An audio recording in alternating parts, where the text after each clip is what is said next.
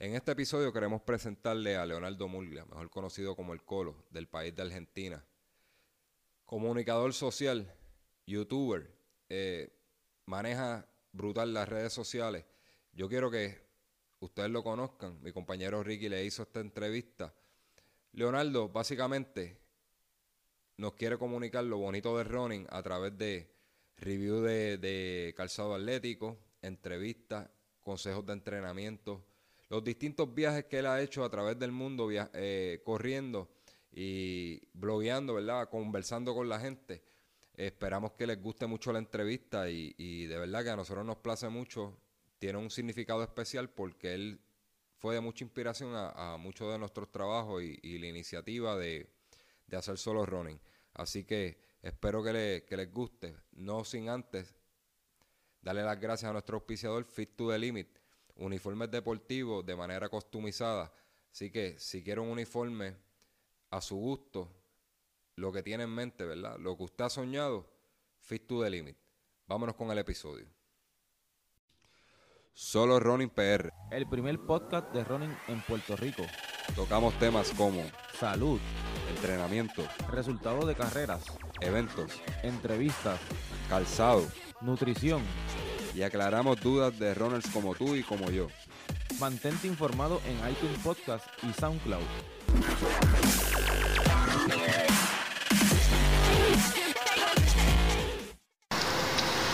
Buenas mi gente y bienvenido a otro episodio de Solo Running. En el día de hoy tengo una persona que para mí eh, fue una de las personas que me motivó para empezar esta locura del podcast y de las carreras, eh, grabar las carreras, ¿verdad? Y pues quería presentárselos a ustedes. Para el que, el que no lo conoce, eh, me refiero a Leonardo Murglia, ¿verdad? Exactamente. alias El Colo. ¿Cómo estamos, Leo? ¿Cómo estás? ¿Bien? Mira, primero voy a empezar a, si me permitís, claro, te agradezco la pregunta. Voy a, decir por qué me dicen colo. Porque es algo que me preguntan mucho desde otros países. En Argentina es totalmente común, Argentina, Uruguay. Creo que en otro país, ya quedamos ahí, Argentina y Uruguay, puede ser Paraguay y no más. A los pelirrojos nos llaman colo, por colorado. Es algo normal. Pero ya sabemos de Argentina Uruguay, Paraguay, nos vamos a Chile y ya entienden por qué Colo. Perú y por qué preguntan por qué en Colombia, bueno, y más norte, más todavía. Así que está hecha la aclaración que es Colo, por lado que nos dicen a los Ah, ok, exacto, exacto. Sí, yo creo que en, Puerto Rico también le decimos, le decimos Colo a los colorados. Ahí va, ¿ves? Pero es muy rechazado, ¿viste? Muy, muy, muy por país eso. Sí. Bueno, eh, quería comenzar, ¿verdad? Eh, para las personas que, no te conocen, eh, ¿a qué se dedica el Colo? Bien, yo soy comunicador social, he estudiado la carrera de comunicación, la licenciatura en comunicación social, una carrera de grado de, cinco años, cuando terminé de, justo de, estudiar en el año 98, casualmente, por cuestiones del destino, también empecé a correr y ahí empecé a juntar las, mis dos pasiones, ¿no? el, periodismo, la comunicación y el deporte, arrancando con una página web en un principio que fue un hobby 100%, siempre, absolutamente siempre pensada como un hobby, con lo cual jamás imaginé, ni proyecté, ni pensé, ni, ni siquiera eh, tuve el deseo de que se transforme en un trabajo. Después, con el tiempo, se fue eh, transformando en un trabajo, pero, pero, pero básicamente es eso, es arrancar algo que uno eh, lo hace por pasión, por gusto, y hoy por hoy estoy trabajando y viviendo eso, ¿no? de periodismo, de comunicación puramente enfocado a nuestro deporte, a running, a maratones, a triatlón, a trail running, a todo lo relacionado. Ok, me dijiste que comenzaste a, cuando te graduaste en el 98, a correr, pero personalmente yo eh, soy bien fanático de usted, ¿verdad? Eh, y quería preguntarle, cuando usted empezó, porque he visto que usted hace los videos de, tri, eh, trialo, hace running, ¿cuál fue el deporte que, por el cual comenzó? Bueno, yo en realidad había empezado antes de, más chico. Yo soy del interior de Argentina, de un pueblo muy pequeño, de una población rural, de campo, de apenas 1.800, 2.000 habitantes. Y bueno, teníamos una piscina de verano solamente. En Argentina tenemos, a diferencia de Puerto Rico o de las zonas del sur de Estados Unidos, tenemos estaciones bien diferenciadas y mm, bueno, en verano tenemos climas cálidos para, para meternos a nadar, pero en invierno tenemos temperaturas bien frías, con lo cual teníamos una piscina de verano que habría cuatro meses al año y en esos cuatro meses era natación, natación, natación de chico, de, a partir de los 6, 7 años, fue, ese fue mi primer deporte. Y, y ya estando en la universidad con 17 años más o menos, y si, hay 17 años, ahí fue que eh, viviendo ya en Rosario, una ciudad más grande, con piscinas climatizadas, abiertas todo el año, ahí me empezó a gustar otra vez la idea de volver a, retomar ese deporte que había dejado allá por los 12, 13 años, unos 5 años atrás.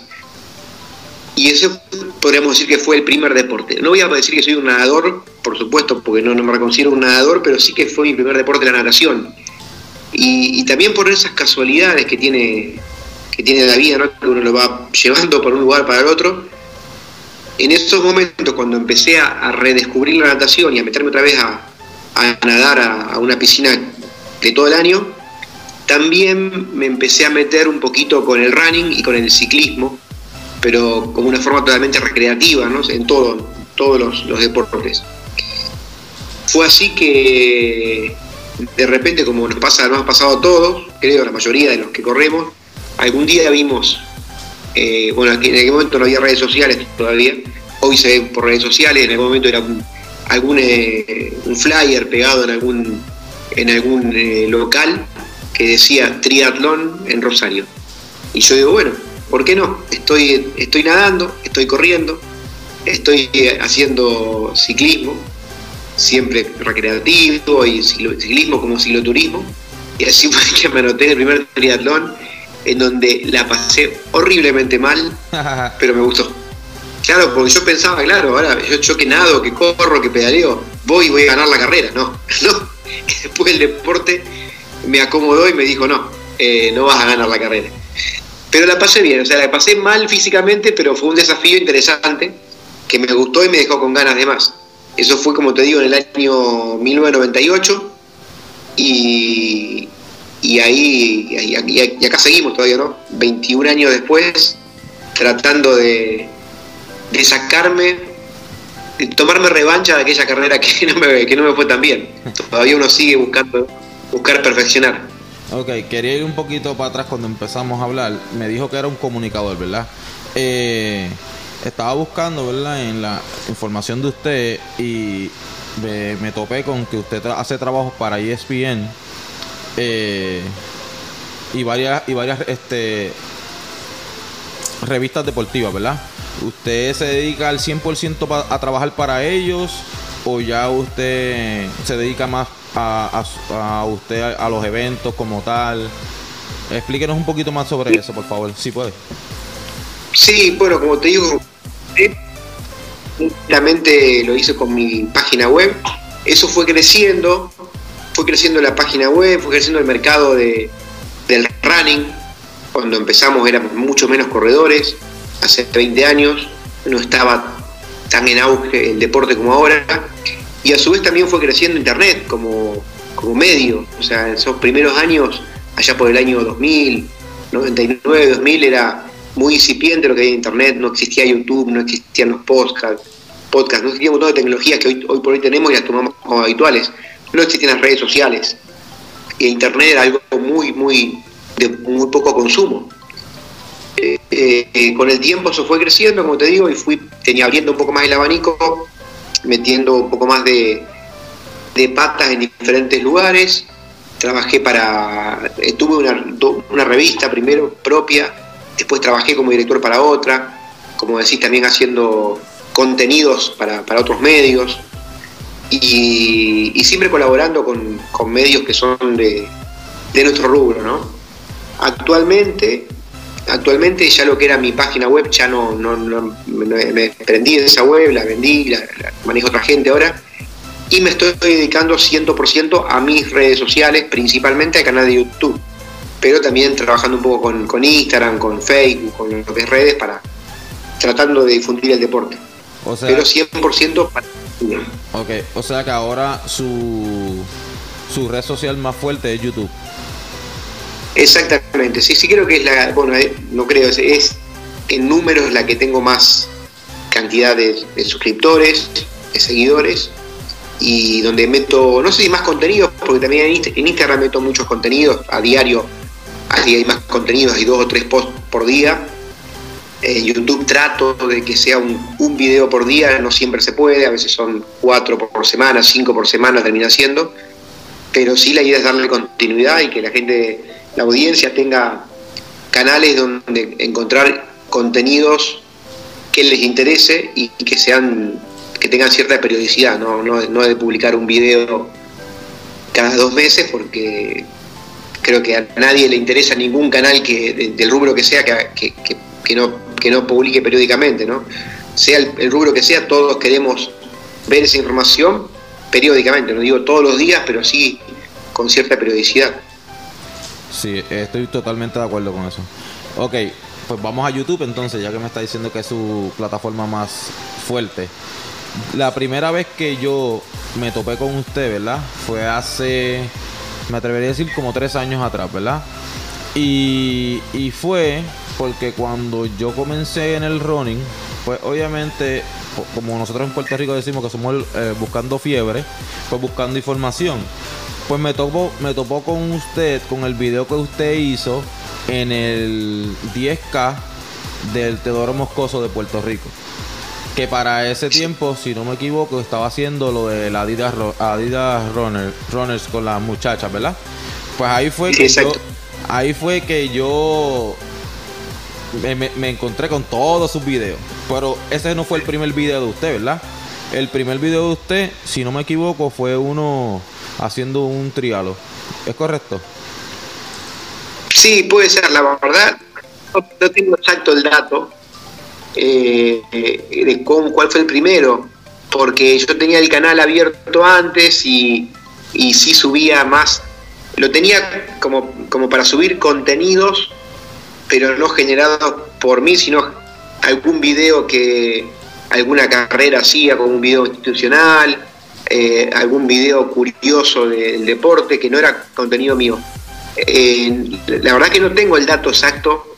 Veo que tenés más datos que, que los que yo.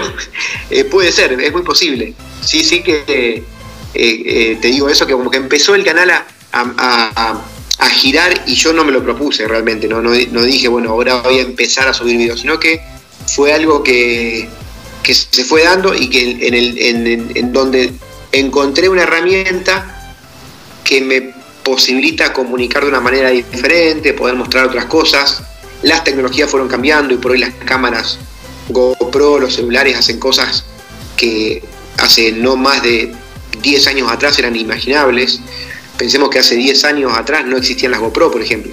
Sí. Y los smartphones que hoy conocemos prácticamente no, no, no, existían, ¿no? No, no imaginábamos que iban a estar con cámaras que nos permitan grabar, que nos permitan transmitir, eh, hacer streaming online. Eh, así que bueno, aprovechando todo eso fue que, que fue surgiendo el canal. Sí, yo porque yo me yo me acuerdo que cuando yo empecé a ver a buscar eh, videos, videos, videos de usted, ¿verdad?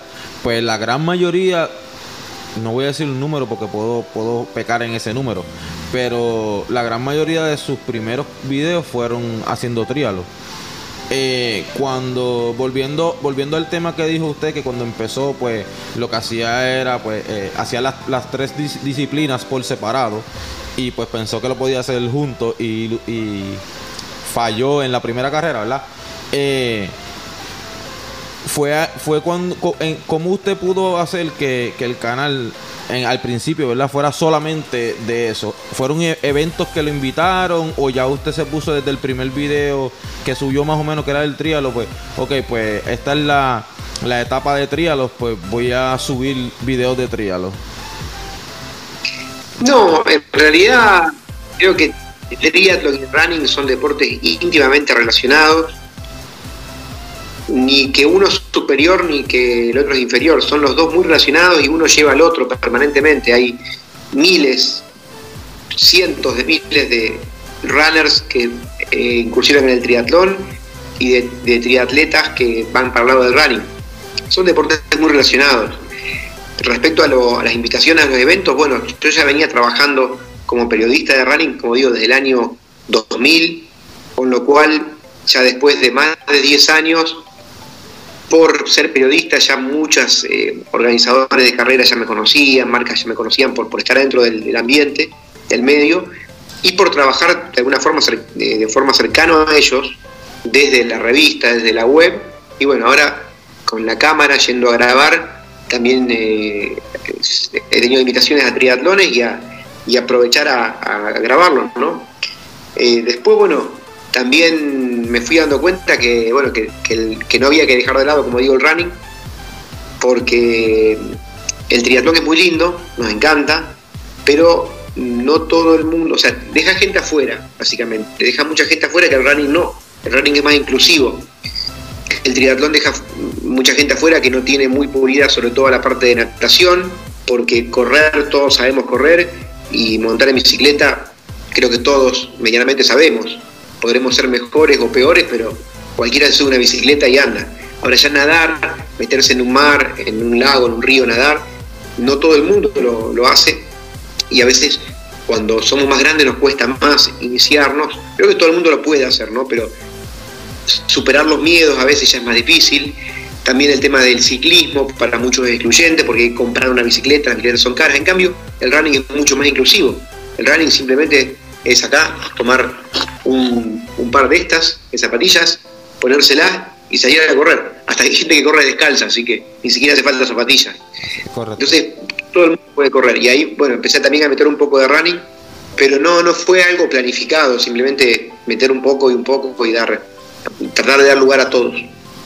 Ok, eh, si, lo, si, nos si lo pusiéramos a coger a usted, ¿qué, ¿por cuál usted seleccionaría? ¿Running solo o hacer trialo? ¿Qué evento le, gusta más a usted visitar? Es como, es como la pregunta de quién, a quién querés más, a tu mamá o a tu papá. O sea, no se puede responder. No, se puede porque es una, una pregunta que no tiene respuesta. No, no, no. Yo, a mí me gusta, la verdad que creo, y, lo he dicho eh, varias veces, inclusive en algunos videos, que, que en la variedad está el gusto, inclusive eh, invito a que, a que los que son corredores prueben con algún triatlón, algún duatlón, a los que son corredores de calle que prueben con alguna carrera de montaña, de trail, que se metan al barro, a los que son de montaña que se vayan a la calle alguna vez, a los que son de maratón que vuelvan a los 10K, eh, que, vayan cambiando, porque me parece que ahí está realmente el gusto, la variedad. Uno cuando empieza a correr piensa que la motivación va a ser eterna y que vamos a estar permanentemente con las mismas energías y ganas de hacer, pero si no nos renovamos, eh, va a llegar un punto en que nos va a terminar consumiendo el deporte y, lo peor es que no nos damos cuenta. Cuando nos damos cuenta ya estamos aburridos y ya lo dejamos. Entonces, no permitamos que eso pase y antes, anticipémonos y vayamos variando. ¿no? Un poco de acá, un poco de allá, un desafío nuevo, bueno, ya has corrido 10K, bueno, ahora pasate a los 21, o bueno, llegó este 21 era que, bueno, ahora hace un duatlón, o metete en la montaña, anda al barro un poco, ponete las zapatillas de trail y, hace una carrera de, fuera de asfalto, y, de esa forma ir rotando, entonces me parece que ahí, ahí está el tema, ¿no? Ahí está la, el verdadero secreto de todo para mantener la motivación.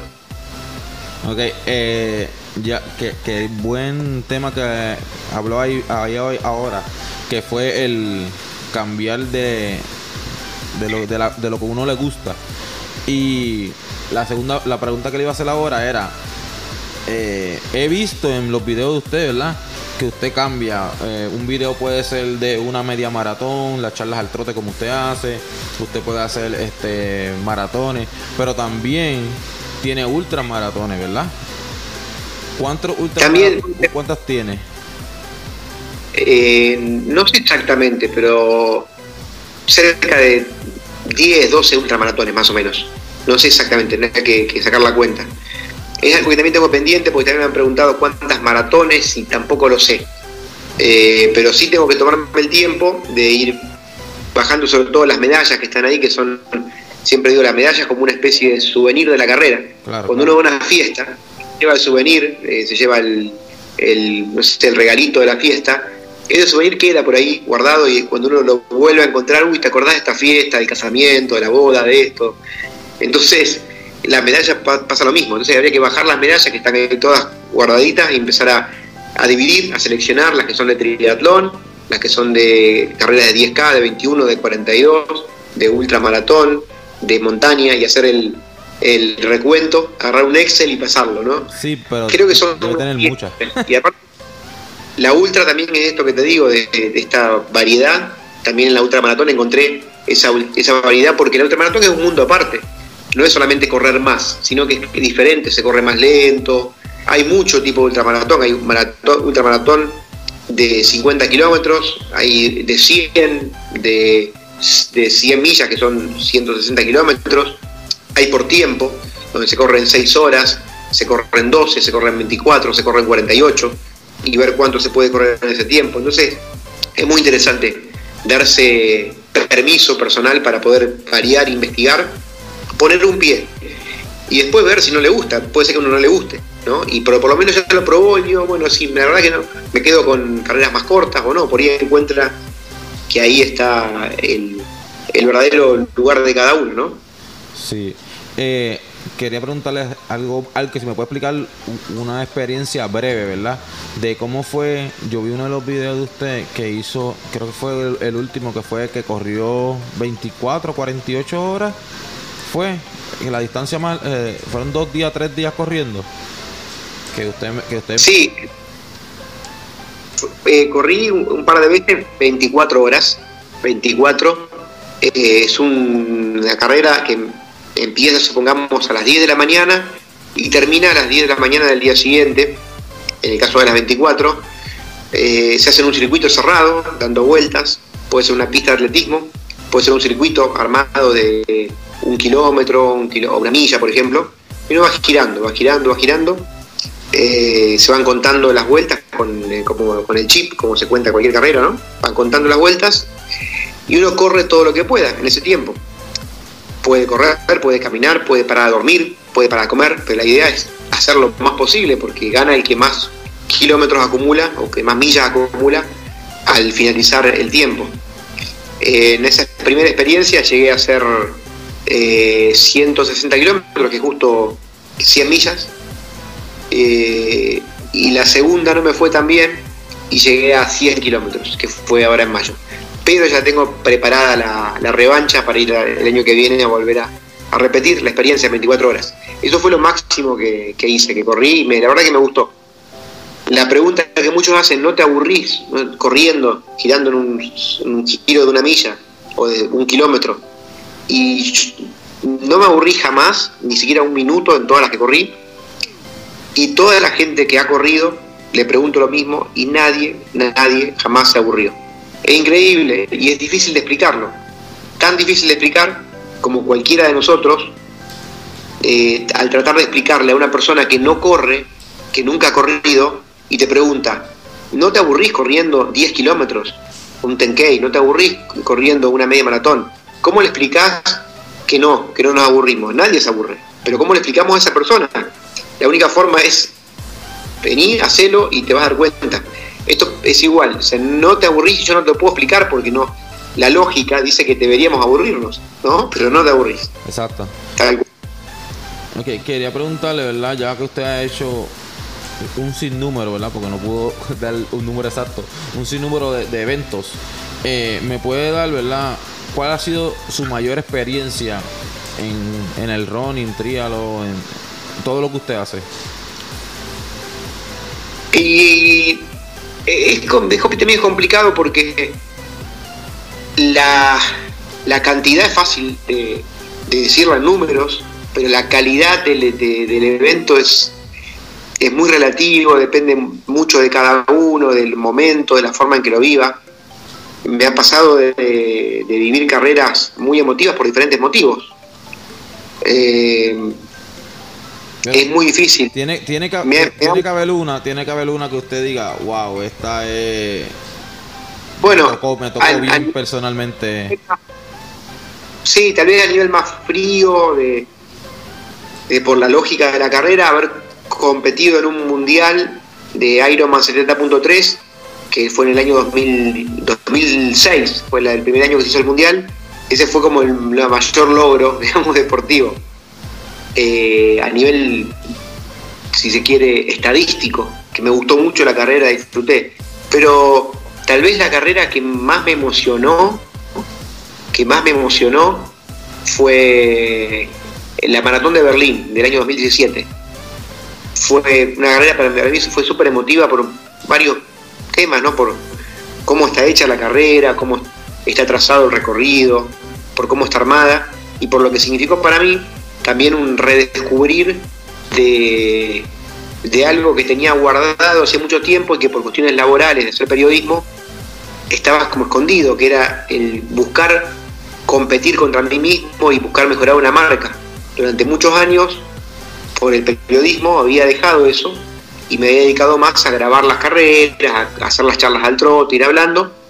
Y ahí en Berlín la decidí preparar a la carrera y, y hacer una planificación ponerme un objetivo y cuando cumplí ese objetivo, después de todo ese proceso de cuatro meses de entrenamiento y que culmina en el arco de llegada, ahí se me vino todo eh, todos esos meses ah, encima y fue una emoción grande y ahí me di cuenta que yo necesito, personalmente necesito tener un desafío deportivo para por lo menos uno o dos por año, todos los años. Después, charlas al trote, vamos a correr, eh, haremos eh, entrevistas, pararemos en mitad de carrera para esperar a la gente y poder entrevistar a otra gente.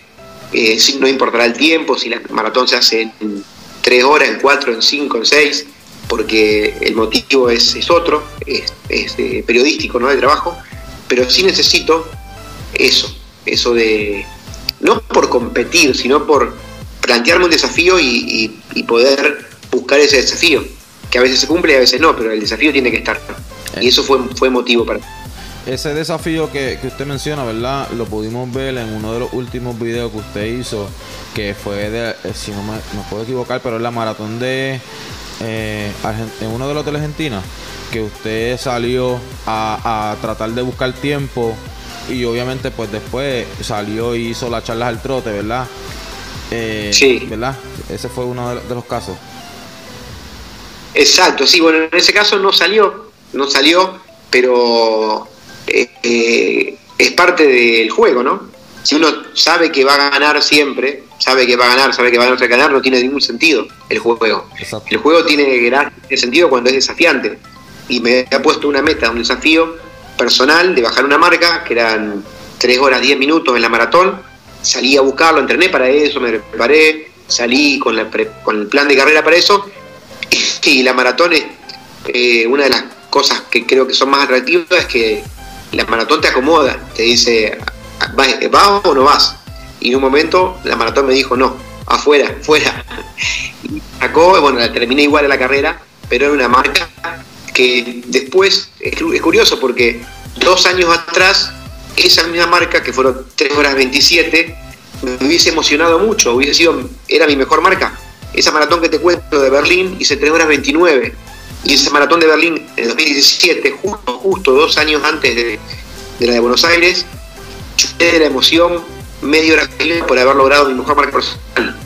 Y ahora, dos años después, hago 3 horas 27 y me deja con un sabor agridulce, que es mejor marca, pero no, no era la que yo quería. Eh, la había entrenado para otra, había entrenado para hacer una marca 17 eh, minutos, 18 minutos más rápida que esa, y no salió pero, pero bueno, es parte del juego, como digo, es parte y ahora, dentro de poquitos días, voy a buscar la revancha a Chicago. El domingo próximo a buscar a, Chicago a ver si sale, ¿no? La, marca buscada. Ok, ah, ya que gracias por mencionar Chicago, ¿verdad? Eh, ¿Cuántos majors ya usted ha hecho? Eh, Chicago va a ser la quinta. Va a ser la quinta y si Dios quiere, Boston de abril próximo va a ser la sexta y ahí cierro el círculo. ya estoy anotado, estoy aceptado en Boston, eh, con la salvedad que algunas las repetí. Repetí Nueva York y repetí Londres en este proceso, arrancando de 2017 con Berlín, que fue la primera, después hice 2018, perdón, 2017, enseguida después de Berlín hice Nueva York, ya para 2018 hice Londres, repetí Nueva York, 2019 que es este año, arranqué con Tokio, repetí Londres y ahora voy a, Chicago. Eh, Chicago sería la quinta, eh, sin contar las repetidas. Y, como te digo, vamos a ver si cerramos y condecoramos con esa gran medalla de las Six Majors en, en Boston en abril del año próximo. Ok, eh, ojalá, ¿verdad? Todo se pueda. Eh, quería, hacerle dos preguntas de dos de los de los de los full marathon que usted ha hecho, ¿verdad? Que para mí fueron bien de todos los videos que yo he visto, ¿verdad? Todos los maratones que ha hecho, para mí fueron bien, bien chocantes. La primera fue eh, la manera en la que usted cuando llegó a Tokio, ¿verdad? Eh, como se, desplomó la, lágrimas, el llanto, pero no era un llanto de, dolor, era un llanto de verdad, como de felicidad. ¿Me puede explicarle un poco sobre eso? Sí, bueno, en ese video lo comento, que es que todos los corredores, disciplina de 10K, de 21, de 42, de ultra, de trail, de triatlón, todos tenemos un momento, un momento puntual, puntual, que es pero preciso, quirúrgico, en el cual nos quebramos, siempre, por algo, y no, no sabemos cuándo va a llegar. A veces es el momento en el que bajamos del bus y nos encontramos con el corral para entrar, a veces el momento en el cual estamos en la, en la feria, en la expo, y nos dan el número de corredor, a veces cuando suena el disparo de largada, a veces a mitad de carrera, a veces cuando estamos a, a, un kilómetro de la meta, a veces cuando cruzamos la meta, y a veces cuando nos ponen la medalla de finisher. Ahí fue cuando me pasó en Tokio. Yo venía contento, así como haciendo bromas y todo. Eh, no es que después no estaba contento, pero fue una emoción enorme el momento en que vi a otra gente ponerse la medalla antes que me den la medalla mía y ver esa gente emocionada y ahí me, ahí caí en la realidad y siempre siempre hay un punto un momento exacto en el cual en todas las carreras caemos en, lo que estamos haciendo no es como que eh, parece como un sueño y de repente como que ahí nos, nos pellizca y dice hey despertate que en la vida en la vida real sí, eh, te puedo te puedo entender Ok, la, la, el otro evento, ¿verdad? Que, que yo pude, eh, ¿verdad? Percibir en los, en los videos. Y quiero que me cuente cómo fue esa, esa trayectoria, ¿verdad? Desde el entrenamiento hasta el día del evento. Cuando usted hizo el, el full marathon con la persona no vidente. Bien. Que, eso fue una gran que me imagino me imagino que fue me imagino que fue un, un reto grande para usted verdad sí sí tal cual.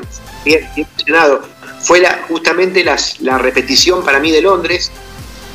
Yo no, tenía pensado repetir Londres por lo menos hasta no cumplir con las con las SIG Majors. Después en todo caso eventualmente buscar una segunda vuelta y repetir. Hasta que me propusieron acompañar a Martín atleta no vidente ciego. Y como decís, para mí fue un desafío enorme al punto que yo le, dije a Martín, mira, yo espero estar a la altura de las expectativas. Yo no sé si voy a poder. Eh, eh, y, Martín desde el primer día me, me, enseñó, y fue él el que me enseñó, o sea, fue él el que me guió a mí realmente. Él fue el que me guió y que me enseñó cómo había que llevar un ciego. Yo no tenía ni idea y creo que todavía me queda mucho por aprender, ¿no? Más o menos, más o menos lo pude hacer, pero, pero en realidad el mérito es 100% de él. Él fue el que en los entrenamientos previos que tuvimos varios, que inclusive los fui grabando para mostrar diferentes tipos de entrenamientos, series de velocidad, fondos, eh, algunos trabajos de cambio de ritmo, hicimos varios entrenamientos. Em, él fue el que ahí me fue enseñando cómo, cómo hacerlo. Y me fue quitando la, el miedo. parece al revés, ¿no? Parece que uno, uno cree que es el que le va a enseñar al ciego y lo va a llevar y lo va, le va a quitar los miedos. Es todo lo contrario. La persona que, que es no vidente es la que le enseña a uno y le dice, me decía, bueno, hace esto, hace lo otro, fíjate, una claridad tenía tremenda y, además a mí me dejó muchas enseñanzas, esa experiencia, porque eh, a partir de tenerla uno empieza paradójicamente a ver cosas que antes no veía, a ver cosas que uno, a, pesar de tener la visión normal, no, no puede ver en el día a día, y que tiene que ver con el respeto y con la convivencia con personas con discapacidades, por un lado ciegos, pero también gente con discapacidades motrices, por ejemplo. Uno en el día a día, a veces, no por, maldad, eh, pero por desconocimiento, no le da la importancia suficiente a, este tipo de cosas, ¿no? Y a veces uno, eh, como digo, sin pensarlo, sin quererlo, sin tener maldad, pero a veces obstruye una salida eh, de una rampa para discapacitados o, ve una persona ciega en la calle y le es indiferente, no trata de ayudarla. Y es muy sencillo hacerlo, ¿no? Es muy sencillo convivir, pero como digo, eh, hacer esta experiencia con él a mí me hizo tomar otra conciencia, por lo tanto creo que es interesante también la posibilidad, ha sido interesante la, posibilidad de transmitirla y demostrarla para que en cierta forma, aunque sea virtualmente, la gente que sigue el canal, que haya podido ver la experiencia, también la haya podido vivir y haya podido también correr con Martín, correr con un atleta no vidente. De hecho, nos ha pasado, una de las cosas de las cuales tomé conciencia, que yo no tenía idea de por qué era así, que fue en Londres. Nos largaron atrás de todo. Nosotros no, éramos grandes corredores, pero teníamos una marca, en mi caso, cerca de, los dos cerca, ¿no? De 3, 3 horas 30. Buscábamos hacer 3 horas 40, más o menos, porque íbamos a grabar, entonces no buscábamos una gran marca. Pero nos mandaron atrás de todo. Y, nos costó muchísimo. Nos costó muchísimo porque nosotros de 44.000 corredores, con 4 horas, 3 horas 59 de carrera, terminamos en el puesto 14.000. O sea que pasamos cerca de 30.000 corredores. Tuvimos que pasar. Y pasar corredores para un atleta ciego y su guía es muy difícil. Es muy difícil.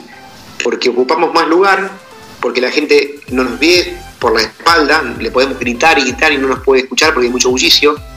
Y en el video se ve que de hecho un par de veces trastabillamos, alguien se cae por esto de tratar de pasarlos. En cambio es muy fácil, muy fácil para una persona que ve pasar a un ciego y su guía, porque lo pasa y vuelve a, a meterse en el lugar.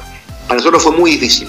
Y ahí entendí, por ejemplo, eso, lo importante que es que los organizadores de las carreras permitan que los discapacitados, tanto visuales como motrices, larguen más adelante, que tengan una largada aparte, que larguen uno o dos minutos adelante y que luego larguen otros corredores, porque para los otros corredores pasarlos es muy sencillo.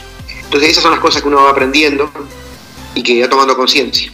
Sí, que si no, si no llega a ser por la experiencia que tuvo con Martín, usted ni, ni por la mente le llega a pasar de, de el problema que pasan las personas no videntes en las carreras. Exacto, exactamente. Ok, y quería, ¿verdad? Para ir culminando ya, eh, como dije ahorita, que la primera vez que yo entré y vi su contenido en YouTube fue en el, en el, en la carrera del World Best 10K en Puerto Rico, ¿verdad? Eh, me, sí. ¿Me puede dar una, eh, cómo fue su experiencia, algo bien breve de, de esa carrera?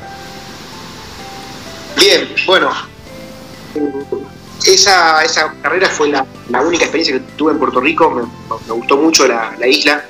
No tenía mucho conocimiento de que era Puerto Rico, ahí encontré un lugar turístico increíble porque combina playa, combina historia, la parte del casco histórico es increíble, es la historia de Latinoamérica, básicamente pasa por ahí. Y, la carrera fue una experiencia muy linda, esto de correr por arriba de un puente, la verdad que, me gustó. Tengo entendido que no se sigue haciendo esta carrera, una lástima, ojalá que, vuelva, porque tenía todo. De hecho, inclusive en esta carrera es donde Paula Radcliffe hizo el récord mundial de, 10 kilómetros, una carrera rápida. Y, con muy muy buena gente, ¿no? La gente de, Centroamérica, puntualmente de Puerto Rico, siempre trata muy bien a, cualquier persona de cualquier parte del mundo que vaya, nos hacen sentir como, como que estamos en casa, así que ojalá que pueda volver y que pueda y que sea para correr también, ¿no? que no sea para, para un triatlón o para, para una carrera de, de running, para lo que sea, pero me gustaría volver a Puerto Rico claramente. No tiene, eso era otra pregunta que le iba a hacer. ¿No tiene planes entonces de ir a Puerto Rico a, visitarnos? no, pero tampoco tengo planes de ir a otros lugares y sin embargo se van dando con el, con el correr de, los meses, ¿no? O sea, hoy no, pero eh, tranquilamente dentro de unos cuatro, cinco, seis meses aparece algo y ahí estamos, ¿no? No, no hay planes de nada, básicamente, ni de Puerto Rico ni de nada, pero son cosas que se van dando con el color de, la marcha y sí que me gustaría, se lo tengo proyectado, no sé si será en los próximos meses, el próximo año o, el año siguiente, pero seguramente voy a volver porque porque me ha quedado queda mucho por correr todavía, ¿no? Queda mucho. Sí, ahí tenemos tenemos varios medios maratones que que los va a poner a, los va a poner a gozar. Este, son carreras bastante fuertes que de alta demanda, ¿verdad? Para el corredor. Eh, y ¿verdad? para culminar, quería, ¿verdad? Si usted, ¿verdad? Volver a darle las gracias. Y cualquier, algún consejo para una persona que esté comenzando a correr, alguna persona que ya lleva tiempo corriendo y o al elite. O sea, un consejo breve para cada persona que nos pueda dar, ¿verdad? Bueno, mira, para todos los corredores, eh, esto no es un invento mío, sino que lo va a decir cualquier corredor.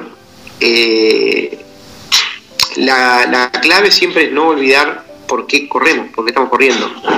Eso puede ir cambiando de, acuerdo a cómo cambian los años, cómo cambia la vida de cada uno, pero siempre tenemos un motivo para, hacer deporte y no desviarse de eso. Y por otro lado, eh, me lo ha dicho esto un corredor de trail, en español, eh, Miguel Eras, que está creo en un, en un video, campeón, múltiple campeón, corredor consagrado, ya un corredor veterano de cuarenta y pico de años, que sin embargo se sigue poniendo nervioso a la hora de partir una competencia, ¿no? a la hora de la, partida. Y, y, bueno, él en esos momentos cuando le pongo la cámara y digo, ¿todavía estás nervioso, Miguel, después de tantos años? Él me dijo, Mira, el día que, no me aparezca ese mariposeo en la panza, esos nervios, esa ansiedad por largar, me voy a replantear si realmente quiero correr, para qué sirve correr, ¿no? Entonces, creo que eso es fundamental, ser, ser consciente de eso y, aprovechar eso, esos momentos que tenemos de, ansiedad, de, ganas, porque es lo que nos mueve, ¿no? Nosotros no corremos por, por, por dinero, no somos profesionales somos amateurs. Y la palabra amateur viene justamente de eso. Viene de, hacer lo que amamos, sea lo que sea. Podemos ser amateurs de la música, amateurs de la actuación, amateurs del deporte, como en este caso. Entonces, seamos amateurs y, amemos el deporte. Sea corredor principiante, intermedio, avanzado, porque creo que hasta los profesionales, si quiere, salvo muy poquitos casos, los que llamamos profesionales, corredores olímpicos por ahí, también tienen ese espíritu amateur porque sigue siendo un deporte en la mayoría de los casos amateurs, que no nos permite vivir de esto. Todos tienen algo diferente para vivir y tratamos de, correr porque nos gusta. Así que nada más que eso, ser conscientes de eso. Ok, para culminar, ¿verdad? Eh, Colo, eh, a todas esas personas, ¿verdad? Que no te conocen, ¿dónde te pueden conseguir? Dame tus redes sociales, ¿verdad? Para que las personas, pues, lo, te puedan buscar. Dale, bueno, en, el canal de YouTube me buscan por, por mi nombre, Leonardo Mourglia, sino youtube.com barra Mourglia, que es mi apellido, difícil. Era más fácil que haya nacido Pérez, pero nací con un apellido complicado. Mourglia, M-O-U-R-G-L-I-A. Ahí es youtube.com barra Mourglia.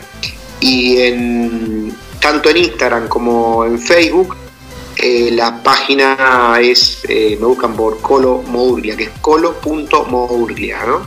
Facebook y, Instagram. Pero bueno, fácilmente van a buscarlo ahí en los buscadores y, me buscan por nombre y apellido, Colo Moglia, y, ahí les van a salir mis redes. Con gusto van a ser recibidos y vamos a interactuar con todos.